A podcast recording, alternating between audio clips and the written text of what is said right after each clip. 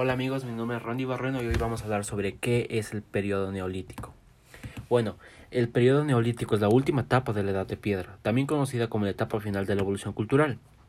Fue posterior al periodo mesolítico y anterior a la Edad de Bronce. Comprende desde el año 6000 a.C.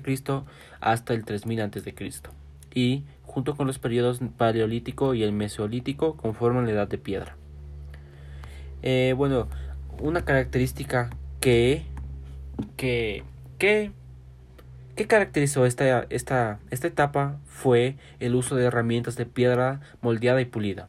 Además, se destacó por el desarrollo de la agricultura y ganadería, la alfarería, las artes, la domesticación de ciertos animales y la consolidación de la vida sedentaria. Otra característica. El punto de partida del periodo neolítico es el motivo de debate. Se estima que se inició alrededor del 10.000 a.C., cuando los humanos aprendieron a cultivar, a criar ganado doméstico y a recolectar, plantas y frutos. El sistema de cultivo de trigo, arroz y maíz permitió formalizar el estilo de vida sedentario.